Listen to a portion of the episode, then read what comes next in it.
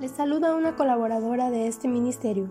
Bienvenidas a este estudio del libro El abrazo del Padre de Danilo Montero.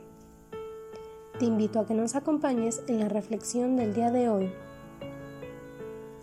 El engaño.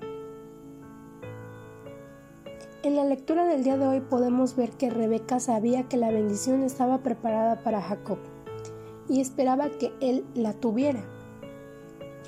Pero hizo mal a Isaac al engañarlo. Hizo mal a Jacob al tentarlo para que hiciera mal.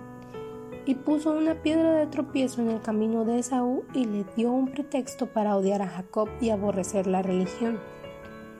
Desde donde yo lo veo, todos eran culpables.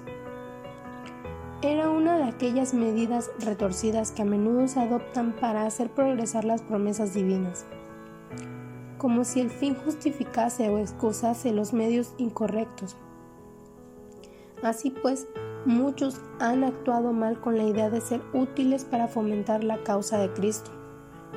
La respuesta a todas estas cosas es la que Dios dirigió a Abraham. Yo soy el Dios Todopoderoso, anda delante de mí y sé perfecto. Pero hoy vemos que fue un decir muy apresurado de Rebeca haber dicho, Hijo mío, sea sobre mí tu maldición. Sabemos que Cristo ha llevado la maldición de la ley por todos los que se uncen al yugo del mandamiento, del mandamiento del Evangelio. Pero es demasiado osado que una criatura diga, sea sobre mí tu maldición. Vemos con cierta dificultad que Jacob se salió con la suya y obtuvo la bendición, esta bendición es en términos muy generales. No se mencionan las misericordias distintivas del pacto con Abraham. Esto podría deberse a que Isaac pensaba en Esaú, aunque era Jacob quien estaba delante suyo.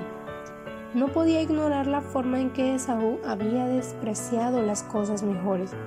Además, su inclinación por Esaú, al punto de no tomar en cuenta la voluntad de Dios, debe haber debilitado enormemente su propia fe en esas cosas. Por tanto, podría esperarse que la escasez estuviera en su bendición, concorde con su estado mental.